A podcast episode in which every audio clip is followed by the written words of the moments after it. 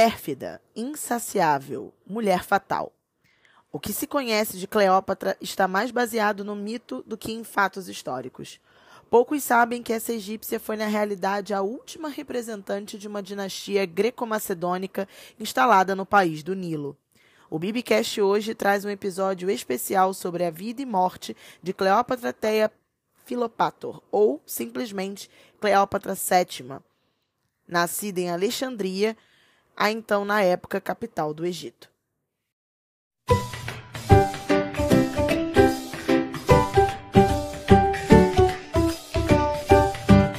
Fala galera, sejam muito bem-vindos ao primeiro episódio do Bibicast de 2023, o seu podcast literário aqui do Spotify. Eu já estava com saudade de vocês, há muito tempo que eu estava devendo um novo episódio aqui, né? Eu dei uma afastada aí por conta das festas de final de ano e eu resolvi iniciar o ano de 2023 com o pé direito e, de certa forma, até informativo. Eu trouxe mais um episódio especial de grandes personalidades mundiais e hoje o episódio tá pesado porque tá pesado de ouro, ouro, muito ouro, porque a gente vai falar da Cleópatra, uma das grandes divas e mulheres fortes dos reinados pelo mundo. Mas antes de falar da Cleo, né, que eu vou criar intimidade aqui com ela, a gente vai entender um pouco do que estava acontecendo ali no Egito na época, né, e, e toda a família da Cleópatra, tá? É, o que muita gente não sabe é que, ao todo, foram sete Cleópatras que nós tivemos, tá, gente? E 15 Ptolomeus. Ptolomeu I, né, o fundador dessa dinastia, é, que eu falei acima, greco-macedônica, foi um dos principais generais da Alexandria, né, e de Alexandre o Grande, daí o nome da região. Por essa razão, os Ptolomeus eles herdaram o Egito quando Alexandre o Grande faleceu em 323 a.C. Seu império, por ocasião de sua morte, abrangia da Grécia à Índia, tá? Por isso, Império Greco-Macedônico. E quando Ptolomeu XII morreu em 51 a.C., a Cleópatra, até então com 18 anos de idade, ela seguiu a tradição e se casou com um de seus irmãos, né? Ela teve dois irmãos. Primeiro, ela casou com Ptolomeu XIII, de apenas 10 anos, gente. Sim, pasmem. Os casamentos entre irmãos já era algo bizarro. Você imagina alguém de 10 anos estar casando. Era algo mais bizarro ainda. Mas sim acontecia.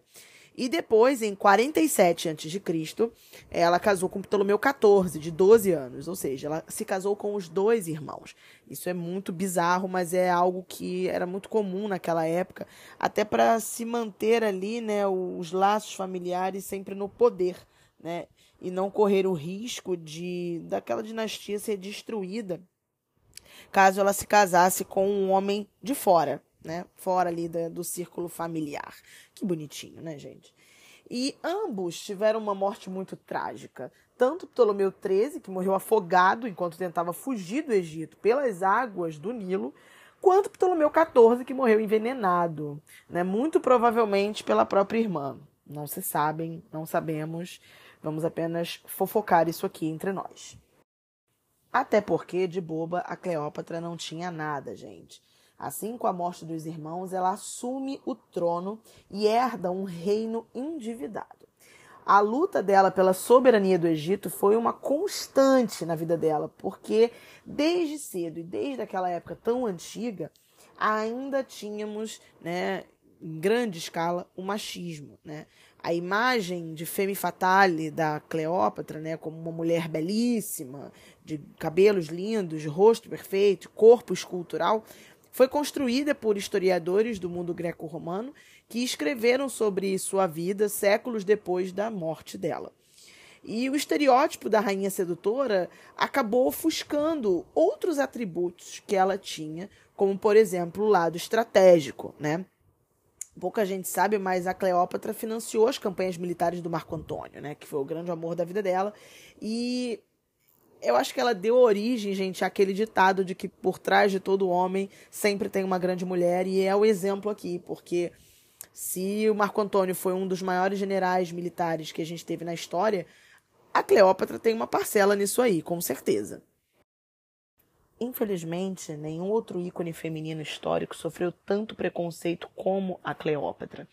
Ela recebeu apelidos como Rainha Prostituta, Monstro Fatal, Vergonha do Egito, por historiadores muito importantes da época.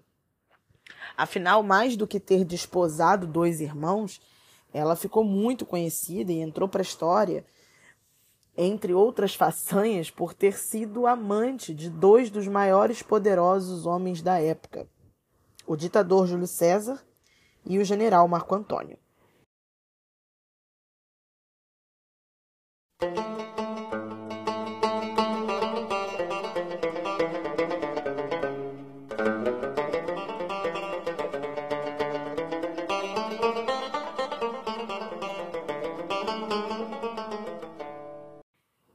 Relação muito louca a que existe entre, né, existiu na verdade, entre a Cleópatra, o Júlio César e o Marco Antônio.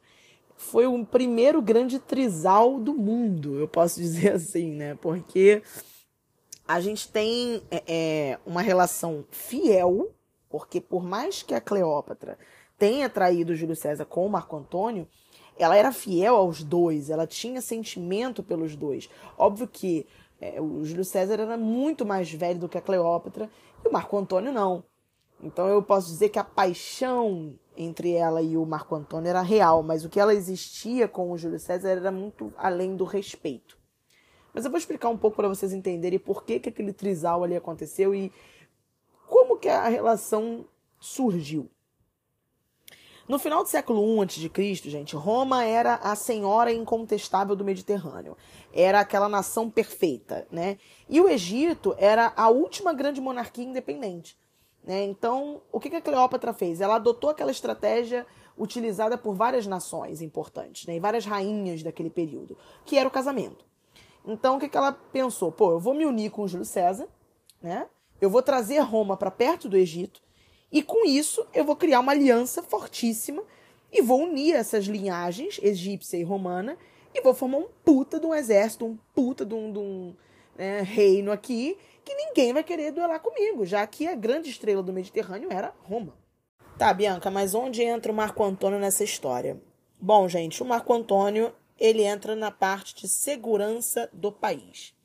Enquanto que o Júlio César trouxe a estabilidade financeira né?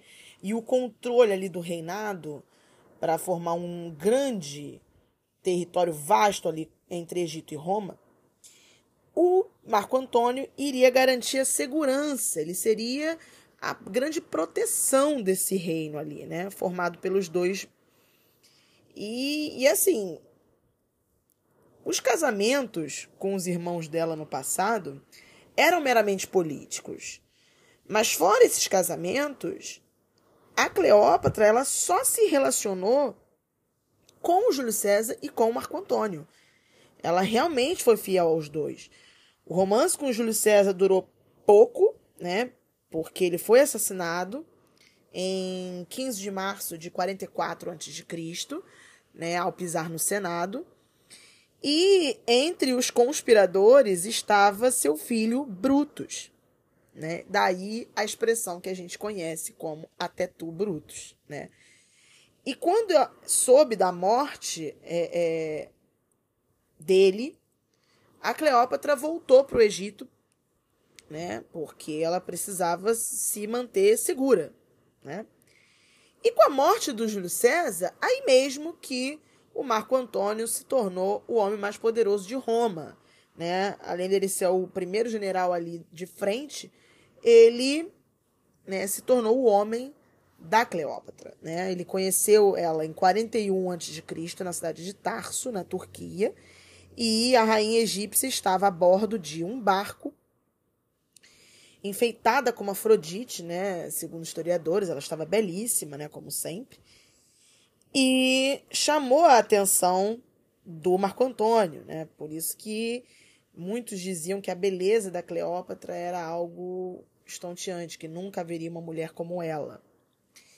Tanto que, a pedido da própria Cleópatra, ela ordenou a morte de Arsinoe, a sua irmã mais nova, para que não houvesse nenhum tipo de problema né, que Marco Antônio pudesse se encantar pela irmã mais jovem da Cleópatra. Ela era meio louca, psicótica, gente, para vocês terem uma ideia. Cleópatra então se tornou a única filha viva de Ptolomeu XII com legitimidade para ocupar o trono do Egito. Bom, gente, a gente vai ter aí agora um terceiro personagem nessa história que a gente pode brincar aqui e dizer que ele é um grande vilão nessa história. Na primavera de 40 a.C., quando Marco Antônio já era amante de Cleópatra, né, ele abandonou Alexandria para suster um ataque parto. A esposa dele, na época, Fúvia, comandava a Península Itálica, né, um exército para arrebatar o poder de Roma a Octávio, que é o nosso personagem aqui nessa história. Depois de Fúvia ser vencida em Perúgia e morta em Atenas, Marco Antônio avançou contra Otávio. Mesmo assim, a guerra aberta não deflagrou, pois ambos fizeram as pazes e como parte da trégua, Marco Antônio se casou com a irmã de Octávio.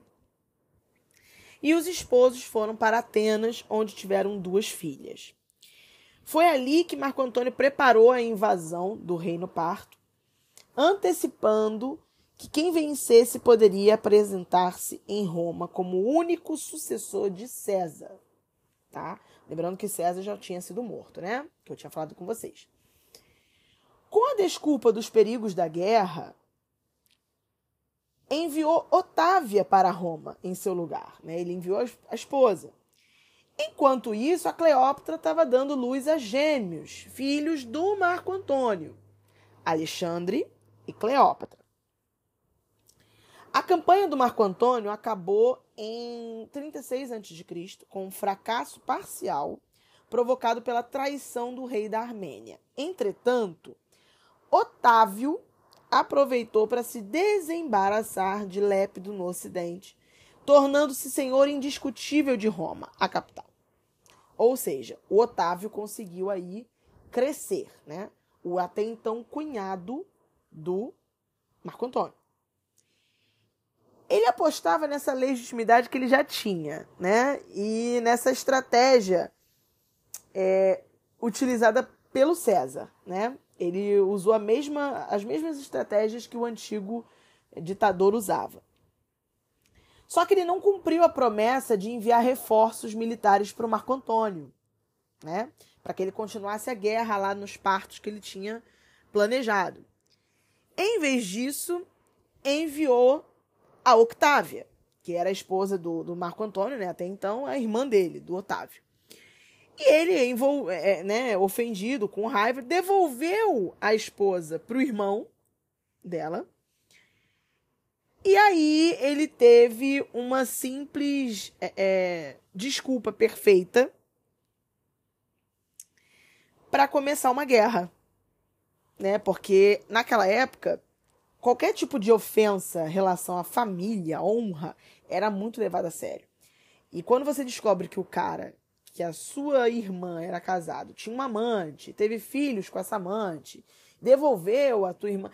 Isso tudo era um motivo muito bobo, pequeno, mas era o suficiente para começar uma guerra civil. E foi o que aconteceu, né? É, se instaurou aí uma, uma guerra civil, né? E somado aí ao repúdio da própria esposa Otávia ao ver que o Antônio, né, que Marco Antônio, se casou com a Cleópatra, né, isso tudo só aumentou ainda mais a, a, a raiva e, e a revolta ali do pessoal da Alexandria, né, do Otávio, da Otávia e etc. E além disso, o Otávio já estava com raiva de tanta coisa que estava acontecendo. Os filhos né, do Marco Antônio começaram a receber doações, né? Que foram conhecidas como doações de Alexandria, né? E o que, que eram essas doações, né? Eram títulos, né? Eram, eu vou dizer, eram territórios, né? Como Armênia, Cirenaica, Chipre, né? A ilha de Chipre que a gente conhece hoje, eram territórios que foram doados? Não foram conquistados por ninguém, foram doados. E aquilo deixou o Otávio com mais ira, porque aquilo ali na cabeça dele pertencia à Alexandria, né, ao território dele, e não de direito do Marco Antônio de doar aquilo ali. Né? E aí a ira dele foi o estopim para declarar guerra para o Marco Antônio. Né? Os dois se enfrentaram na Batalha Naval de Ácio, em 31 a.C., e derrotado, Marco Antônio se suicidou, né, cravando a ponta da espada contra o próprio estômago. As tropas do Otávio tomaram Alexandria, né, de vez, e a Cleópatra ainda tentou seduzir o Otávio, né, ela era esperta, ela trabalhava com o que ela tinha, né, vamos dizer assim. Ela tentou ali é, seduzir o Otávio, mas o cara resistiu aos encantos da Cleópatra, né? E ela, feita prisioneira, ela mesma se tirou a própria vida, né? É o que é o que alguns historiadores dizem, né? Que ela foi picada por uma áspide, uma cobra venenosa do Egito, e morreu em 30 a.C., aos 39 anos de idade. Até hoje não se sabe ao certo se foi isso mesmo, se ela foi é, realmente picada por essa cobra, se ela se matou, onde ela foi sepultada, até hoje não se sabe, né? Sendo um dos grandes enigmas da antiguidade egípcia. Bom, gente, há quem pense ainda que ela possa ter sido assassinada, né? E não morta por uma áspide, uma, uma cobra venenosa, visto que ela foi uma mulher que corrompeu dois generais, né, romanos, tentou ainda seduzir um terceiro homem, né? Ela tinha muito ódio né, emanado pelos outros para ela. Né? A Cleópatra ela era fascinante como uma mulher que desafiou o império, mas ao mesmo tempo ela era muito polêmica. E assim, do ponto de vista machista, da galera que tinha uma visão distorcida, né? Sobre ela, poderia sim tê-la como alvo para assassinato, né? Mas nunca foi comprovado de fato como ela morreu, porque alguns historiadores dizem que ao tentarem conferir o cadáver da rainha, não foi encontrado vestígio de veneno nem de furos, né, de presas de cobra. E o mito perdura até hoje. Ninguém sabe onde o corpo foi enterrado, ninguém sabe a causa da morte. Ela, como toda polêmica que sempre foi, até no momento da morte ela continuou sendo polêmica, né? E uma grande estrategista, uma grande rainha no seu período de vida. Bom, gente, eu vou ficando por aqui.